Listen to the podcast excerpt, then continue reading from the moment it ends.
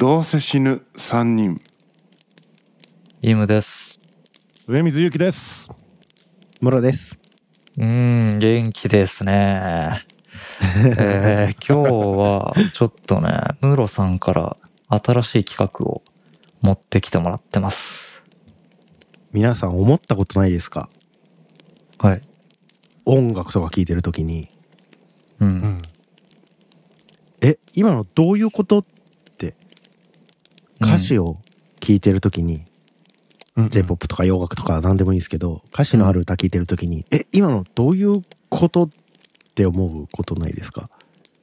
うんうんうん歌詞の意味みたいな話？歌詞の意味とかね、うん話の展開とかね、うん。展開早くね？みたいなの思ったりとかしませんか？うーん。あるね。うん。ね。そういうのあるなと思ってこうやってね、うん。歌のね歌詞をねちょっと検討してみたらどうかなと思ってうん。いいっすね。面白そまた証拠りもなく人の作ったものにあれこれ言うっていう企画なんですけどこれいいつか刺されますよね多分ねいつか痛い目見ると思うポイント溜まってるからね、刺されるポイントが。減ることはないですかね、うん。うん黒ひげ危機一髪的な感じでやってますかもね。もしかしたら。いつ飛び出すかっていう。今日僕がね持ってきたのは、はい。1975年の歌「木綿のハンカチーフ」ですはい。これはあおの歌手の太田裕美さんが歌った曲で作詞は松本隆さん、はい。作曲はうん堤恭平さん、曲なんですけど、はい。はい。はい。この曲を初めて聞いた時に思ったんですあお二人は聞いたことありますか？木綿のハンカチーフあのね、すごい有名な曲ってのは知ってるんですけど、さっきね、うんこれをやるって聞いて、ちゃんと聞いたの初めてです。そう、僕もそうです。ちらっとフレーズ単位でしか聞いたことない。そのサビというか、うん出だしのとことかはうん。有名だから知ってるけど。なんかね僕カラオケに行ってた時に誰かがよく歌ってた曲なんですよねこれね歌いやすい曲ですよね、か歌謡曲っていうかうん。なんか軽快な感じでね。うんうん、そうっすね。イントロ軽快でしたねアッ。プテンポでねうん。うんうん。りそれを聞くたんびに思ってたんです。うん。これあのこれ木綿のハンカチーフのあらすじを言うとうん。どっかねあの多分関西か中国地方あたりのその出身の田舎の出身のこれ田川らしいですよ。これ田田川川出身なの？これ。上がってるらしいですよ。えそうこれなんですか？え出身田川なんですよさっき調べたら、あそうそう。そうなんだ。じゃあ田川出身のカップルがいて、女性は田川に残るんですよね。で男性は東京に行っちゃうんですよね多分ね。ここれ東京なのかな、大阪なのかな、東京東京へ向かうのだろうということですあね。これはね。で、その2人のおそらく文通かなんかだと思うんだけれどもの流れが書かれていって、で最終的に破局しちゃうっていうそういう曲なんだけど。うん。こう男が悪いよねってずっと思ってたんですよね。うん。はいはい。でお二人がどう思うのかなと思ってこの歌詞を検討してみたいなと思って持ってきました。なるほど。うん。これ歌詞がそのどうなんだろう。お男性からの手紙、女性からのうん返答みたいな感じでずっと1番2番がそんな感じで男女うんうんうん男女男女みたいな構成になってますよね。なってますね。うんはい、すね。面白いうん。うんうん一番初めはね恋人よ僕は旅立つ東へと向かう電車でうん。で華やいだ街で君への贈り物を探すつもりだと。うん。で女性が言うんですよ。うん。うんいえあなた私は欲しいものないのよとただ都会の絵の具に染まらないで帰って染まらないで帰ってって言うんですうん。まあ田川の人ですからね、東京っぽくなられても困るみたいなことはあるかもしれないですよね。これね。前回の茶室と道場の話を思い出してください おお、す、そんな構成だったんですか、これ。女性の方はワンメッセージがはっきりしてるんですよ、都会の絵の具に染まらないで帰ってって帰ってっていうのがワンメッセージなんですようんうんとうんううん。ん。確かに。そうなんですよけどね、うんこれ次のパラグラフに行きますよはい。男性の方はね恋人よ半年が過ぎうん。会えないのだが泣かないでくれと都会で流行りの指輪を送るよとうん。これねもうここでね僕はねどういうことって思ってるわけですよもうあのー妄想モードに入ってるじゃん男性は男性がねだってうんその前のパラグラフで女性は言ってるわけじゃないですか。私は欲しいものがない。うんうん帰ってきて欲しいって言ってるわけじゃないですか。うん。なんで流行りの指輪を送ってんだよっていうわけじゃないですか。で、流行りの指輪を送るよっていう男性に女性は言うわけですよ。あの、いいえ、星のダイヤも海に眠る真珠もあなたのキスほどきらめくはずないもの。うん。うんね？そう、そういうんじゃないよって言ってるわけですよね。うんだ第3パラグラフでこれですよ。恋人よ、今も素顔で口紅もつけないままかっていう、これね、こう、さらっとね、この女性をこう見下す態度っていうか、うん。その、いいじゃねえか、素顔だってよ。口紅つけなくったってよ。お前は口紅をつかないのかと。自分は見まごうようなスーツを着た僕の写真を送るよって。うん。ここもまた踏まえてないんですよね。帰ってきてくれっていうのがワンメッセージなんだから。うん。で、指輪送ってくるでしょ？次は、お前よりこんなに立派になった自分の写真を送るよって言われるわけ。うん。で、写真を送られた女の人は、えーあな草に寝転ぶあなたが好きだったの。でも木枯らしのビル街、体に気をつけてねってもうね、もう察してるわけですよね。うん女の子はね、何かをねうんうんう、ん常にね。か、変わらないで、都会の絵の具に染まらないで帰ってきてくれって言ったのに、うん。もうスーツ着てね、それ草の上で寝転んでたやつがスーツ着てね、写真送ってきてるわけですよ。うんうんで、最終パラグラフ。恋人よ、君を忘れて変わっていく僕を許して。毎日愉快に過ごす、ま、街角。僕は帰れない。今？今気づいたん？っていう感じですよね。うん。うん。で、女性の方が言うです。うんあなた、最後のわがまま、贈り物をねだるわ。涙拭く木綿のハンカチーフください。で、これが歌詞のタイトルですよね。木綿のハンカチーフ。どう思います？まあこれはそうね。あの第2パラグラフですでにもう男性がなんていうのかな。人の話を聞いてないその浮かれちゃってますもんね。もう自分のモードに入ってますよね、うん。完全に。うん。いきなり染まってるよね半年で。うん。都会で流行りのね、指輪を送ってますもんね。そうそうそう。ん。イイムさんはどう思われます？うん、僕は、もしかしたらこれ、おんあの、彼女の方は、返事し出してなくて、えっと、男の人からは手紙が来てるけど、あの、女の人は、なんか、返事を、手紙の返事を出してなくて、感想、感想っていうか感じたことが綴られているみたいな可能性あるかなって思ったんですけど、じゃないと人の話聞いてなさすぎるなと思って。ういやでもさ今今思ったんだけどさ、うん。こういうのあるじゃんなんか「いやいりません」って言ってるけど本当は欲しいとかさうんうんうん読み違えたんじゃない？染まらないで帰ってくればいいよって言ってるけど、うん。ああ。とはいえ本当期待してるとこはここですよねみたいな勝手に読み読み読んじゃって、道場だったのに茶室的に読んじゃって、みたいな深読みして間違い続けるみたいなやつじゃないかうんうんうんうん。なるほど。まあそういうことありますよね。遠慮してんだろうみたいな。そうそうこれじゃないんだなみたいなじゃあこれかな、うんこれかなってやってるうちにどんどん間違っていくみたいなやつじゃなういか、ん。うんうんうん。僕結構イムさんの説にゾーッとしましたね。そうとした。思いもよこれらなかった。昭和の歌じゃないですか。多分。多分昭和ってそういうなんか、なんていうかな。まあ、一歩引いてついてこいみたいな価値観を押し付けられてたかなと思うんですけど、そう考えるとなんか、こういうふうに正直な気持ちを伝えることも許されないみたいな。なんかね、あの文学のうん。なんか分析概念の人に、一つに、あの、はい。信用できない語り部っていうのがあるんですよ。はい。あの、和尾石黒のあのノーベル賞を取った、うん。あの、日の名残っていう小説があるんですけど、その日の名残って、主人公はある貴族のお屋敷に勤めている執事なんですよね。うん。で、その執事の一人称で、こう、続いててメイメイド長かな？なんかその女の人とのロマンスもありつつその貴族が没落しうん。っていく様みたいなのをその執事の目線で描くっていう小説なんだけどうんその後でなんかその評論家なんかを読んだ時にこの執事の語りっていうのが信頼できなくてそのロマンスっていうのもあったのかどうかわからないみたいなことが書かれていてうん。うん。あおえー怖って思ったんだよね。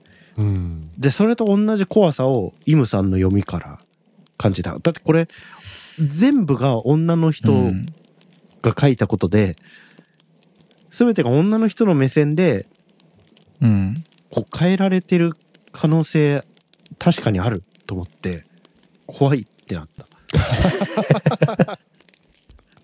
ホラーみたいなねしかも軽快に歌い上げるところがまた怖いですよね怖いですね。ギャップやばいな。これももしね、うんそのまあ普通に通信やり取りしてるんだったらうん。この男の方のビジョンがないのが僕すごい気になってたんですよね。うん。その帰ってくるとか帰ってこないとか4通りあるわけじゃないですか。うん。この女の子との関係を続ける続けないっていうのと、田川に帰る東京に残るっていう4証言あるわけじゃないですか。うん。うんうんこれをどうしたいんだっていうビジョンがないんですよね。うん。で第一パラグラフから僕はこいつは東京に残りかつこの女の子と別れるっていう決断をしてるように見えるんですよ。にもかかわらずその残りの3つの可能性みたいなのを常に匂わせ続けるっていうようなことをやってる悪いやつだと思うんですよね、この男は。うん、そうですね。そんな考えてないんじゃないかな考えてないのか。なんかさ70年代でしょ？70年代で東京に行くとかって結構多分若い人とかだと思うんですよね、こう中卒とかさ、高卒とかでしょ、だからなんかビジョンとかってよりは仕事が仕事しに行きますみたいな感じで行って、染まるなってたのに染まり続けるみたいな感じなのかなって。なるほどね。ただひたすらになんか染まっちゃってるみたいないいのかそれで。どうなんだろうなでも染まり散らかした挙句に変わっていく僕許してみたいになってるのはちょっといけすかないですけどね、毎日愉快に過ごす街角だからまあ新しい女の子いると思うんですよね東京にね。うん。うん。恋人を君を忘れて毎日愉快に過ごす街角だから多分いるんだよな。うん。うん。僕は僕はああ帰れないですからねああは AH ですからねこれ帰れない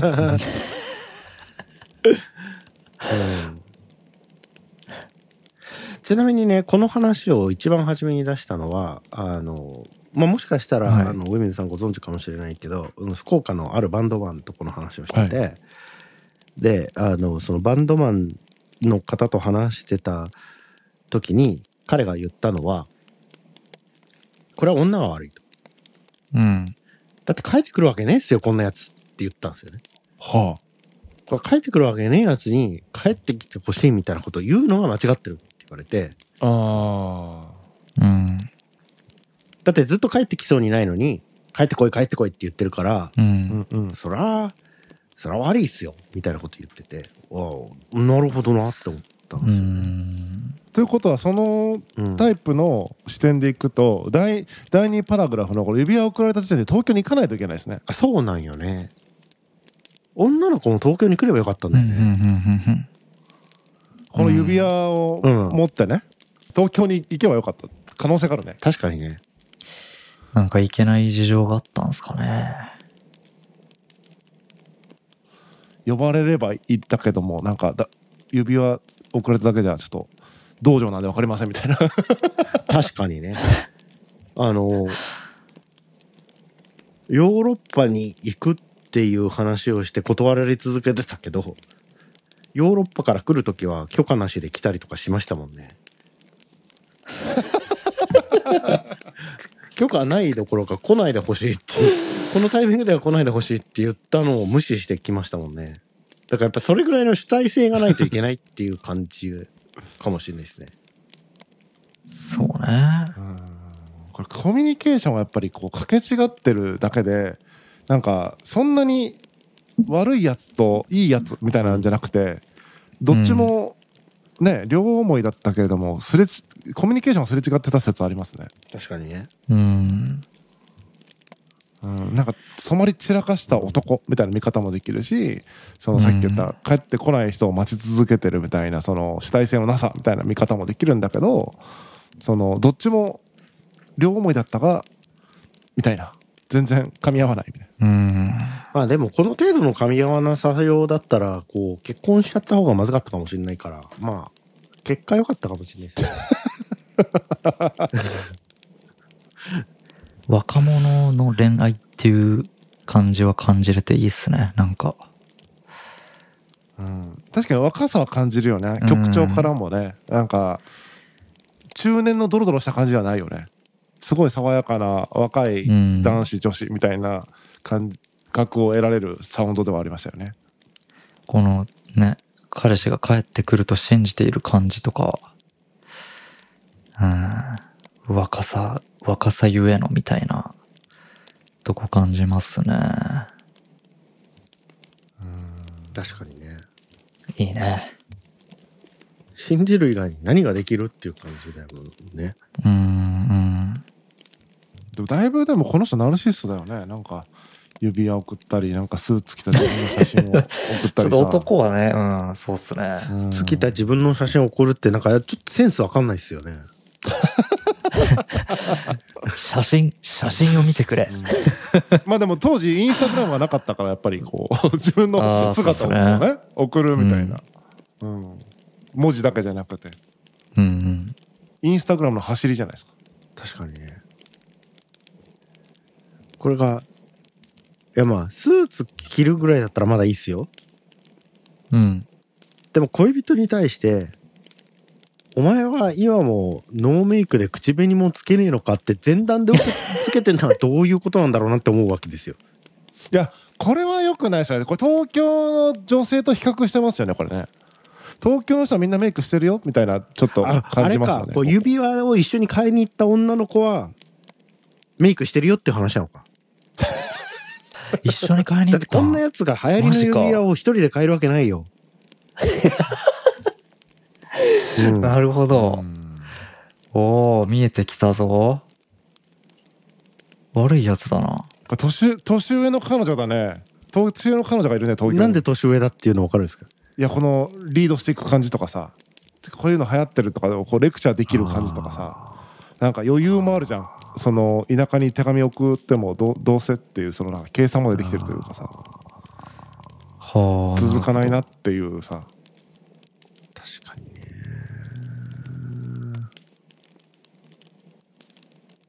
上京しない方がいいですね。うん。木綿のハンカチーフくださいっていうのはどうですか？お二人は。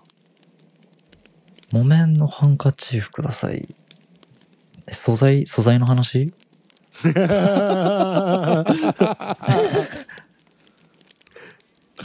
ポリエステルのとか確かにねその規定はなんかなかなか。コットン70%のとかなんかあんまりそういう指定はしないかもしれないね。絹のねハンカチーフじゃないんですよ。うん。うん。うんうん。そうっすね。あ単純にんなんかリズムの関係でとかもあるかもしれないですけどそれ抜きで考えるとなんでしょうね。おぼこい感じの演出なんかな。木綿ってどんな生地？ちょっと僕わかんない。木綿ってどんな？もうえっとコットンですよね。吸水性がいいんかな？吸あ涙を吸収してくるんだ、ううん。ん 多分ね安いんですよ木綿。ほうほう。ほうほうほうほう東京からハンカチを送ってくるんだから普通は絹のはずなんですよ多分、うん。なるほど流行りもののちょっとおしゃれなハンカチとなると絹だが。そうそうプレゼントにするようなちゃんとしたハンカチっていうのはシルクのハンカチを送ってくるんだけどそうじゃなくてうん。実用に耐えるようなうん。安い木綿のうん。ハンカチを送ってくれっていう、なるほどね。だからある種一番に戻っちゃうわけだ。染まってないその素朴な感じなわけだ、うんうんうん。うん。そんな洒落た指輪とかでもスーツ着た写真とかでもなくてそういうね素朴なハンカチかつ涙の吸水性も高くて実用的でうん。みたいな。いろいろ兼ね備えてるかもしれないね、うんうん。一番のか価値観も踏襲しつつみたいな、そうっすね。呪いっぽいけどね。呪いか。呪い、呪いですか？なんかね。うん。日本の怪談的なものを感じる。あのうん。なんだっけ？皿数えるみたいな。皿数えるのは殺されたじゃないですか。なんか あの火事の時に来たあのうん。なんて火消しかなんかに恋をしたや八百屋なんとかだ八百屋お七だっけななんか火事の時に来た火消しかなんかに恋をしたからもう一回火事を起こしてみたいな。その人に会いたくてもう一回火事を起こすみたいな、たらお大火事になって大事になるみたいな話があったうんですよ。ん。なんかそういうのを感じる。なるほどね。あとほら。うん。別れる時は花の名前を教えなさいみたいなのってあるじゃないですか。え、なんすかそれ？花の名前を教えると必ずその花が毎年咲くからその季節に自分のことを思い出すみたいなやつおー、なるほど。だから木綿のハンカチーフを送ると木綿のハンカチーフを見るたんびにその子のことを思い出すんじゃないですかタワーの女の子のこと確かにねああ、なるほどね。いや、こいつは思い出さんすよ、多分。そっかこの、この男は。毎日愉快に過ごしてるもんねうん。50ぐらいになって泣きながら思い出しますってに置いてきたあそうそうそうなるほどね。ああ、東京の女にいいようにやられてさ50ぐらいになってさ 人生がさなん俺の人生何だったんだろうみたいな思ってさ田川に帰ってみたらさ田川でさ、女の子の方はそのまあそんな裕福ではないけれども家族団らんのつつましい生活みたいなのをやってさ、それなんか泣くみたいなやつだと思うよ。うん、なるほどね。だからその時木綿のハンカチーフくださいって手紙を書かないといけないですよね。だから男性側は。5番が多分幻の5番ですよ。30年後。呪いとしての木綿のハンカチーフね。なるほど、面白い。そっか。僕はなんか単純に、なんていうか、なん、もう何でもないもので嬉しいんです。みたいな、嬉しいですっていうか、もうなんか、何でもないことが幸せなんです的な感じかなって思いました。思っううんんでもねうん。やっぱ呪い説結構僕は支持してるのはうん。もうこの「ああ帰れないで」もう終わりでいいいいじゃんと思うんですよね終わりもう終わったなってでもそこで最後のね贈り物ねだるみたいなのがちょっとなんかやっぱねこれ復讐というかやっぱちょっと怖さを感じるんですよね確かに、ねだる必要ある最後にみたいな最後にねだってますね。あ帰れない帰れないってもうお別れですって言われてるみたいなもんだからさうんねだねだるそこにもうワンプッシュするっていうのはなんか傷つけるような傷つけるではないにせよなんかこう記憶に残すようなアクションにも見えるんですよね。ああ、確かに。確かにね、最後にねだったものが、木綿のハンカチーフ。だってこれ分かんないけど女心なんか分かんないけどそれでハンカチーフ届くじゃないですか木綿の納得いきます？まあ、納得、うん。その帰れないって言ってる男からうん。お願いして送られてきた手紙あ手紙じゃないハンカチでうん、なんかうわこれでなんか納得できたってなる？まあ、なんないっすよね。むしろそんなものがあるせいで自分が忘れられないとかなっちゃうじゃないですかうんうんうん。これは呪いなんじゃないかっていうふうにちょっと思ったなるほど。うん。それともそれでさえいただけて嬉しいでございますみたいな なんかそんな世界観なの？これはどうなの？うん。そうか。なんかあれっすね。なんか、なんていうか、少女から女性に、あの、成長する物語とも感じれるかもしれないです。しんないっすね。ほうほうなんかその、最後呪いをかけることで、うんうん呪いをかけることもできる女性に、的な、魔術師へと成長していくわけなるほどね宮崎駿的な世界観 そうっすね。そうかも。シータのような女の子がナウシカのようなうん。少女になりそれがあのうん。クシャナとかエボシのようなリーダーになってでユバーバーみたいな感じの魔女になりうん。っていう話宮崎駿の女性感みたいな、うん。うん、なるほどねもうなんか次から全然違う聞き方してしまうな、これ。面白いっすね。これ1975年の人たちは、うん。あの純粋で可憐な女の子うのん。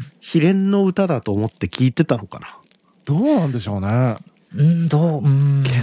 この女の子毛がけなげだなって思いながら聞いてたのかなどうっすかね。これ、気になりますね、当時の。ね親世代とかになるんかな、僕たちのね。親よりちょっと上だと思う、うんでもさし小中学校の時に自分たちのさ、なうん。オリコンチャートとかの曲をさ聞いて、あうん。歌詞で共感してたかどうかと同じなんじゃない？日本の未来はウォーウォーウォーウォー。まああれはちょっとあれだけど その恋愛の歌とかさ。浜崎あゆみとかに共感してたのかみたいな話じゃないの？浜崎あゆみってどういう？わかんない。僕はあんまり歌詞はまでわかんない。曲とかはねなんかなんとなく覚えてるんだろうけど。検討しないとわかんない。それこそ。確かに、確かに。いろんなねいましたけど。だからその時時代時代の若者たちがうん。それをどれぐらい共感してたかみたいなのがあるけど。やっぱだからあれじゃないですか？そのマジョリティみたいな人たちは共感しててみたいな。ちょっと車に構えた人たちがなんかすげえ文句言ってたんじゃないかな。うん。いつの時代も。そ うっすね。なるほどな。そういう意味ではだから多くの人はこれをけなげに聞いてたんじゃないか、けなげな少女としてというかまっすぐな恋愛として、うん。反省してほしいな。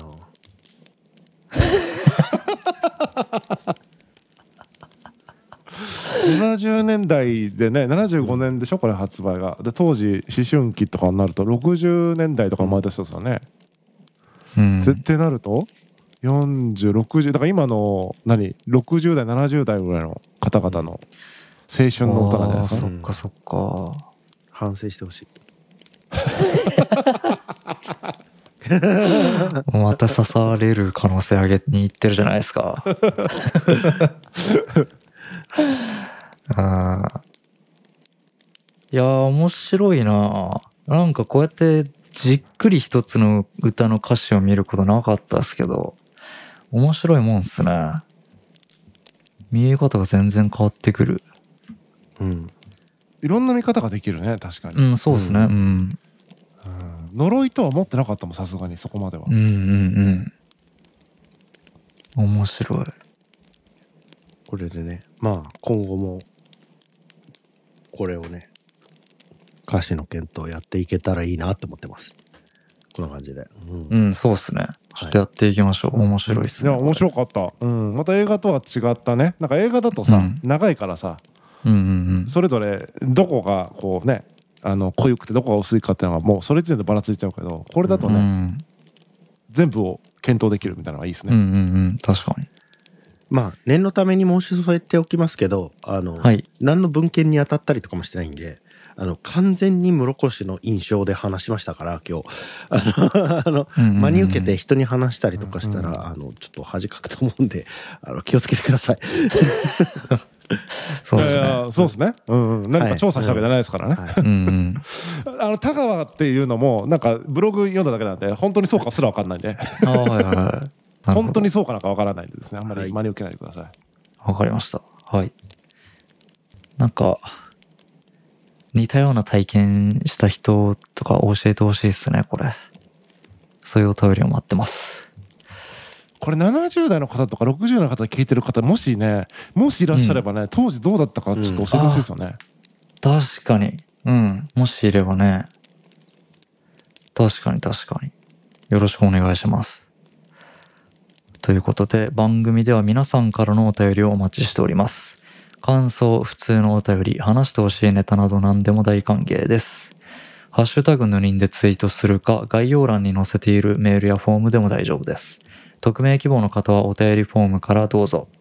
ではまた次回も聞いてください。ありがとうございました。ありがとうございました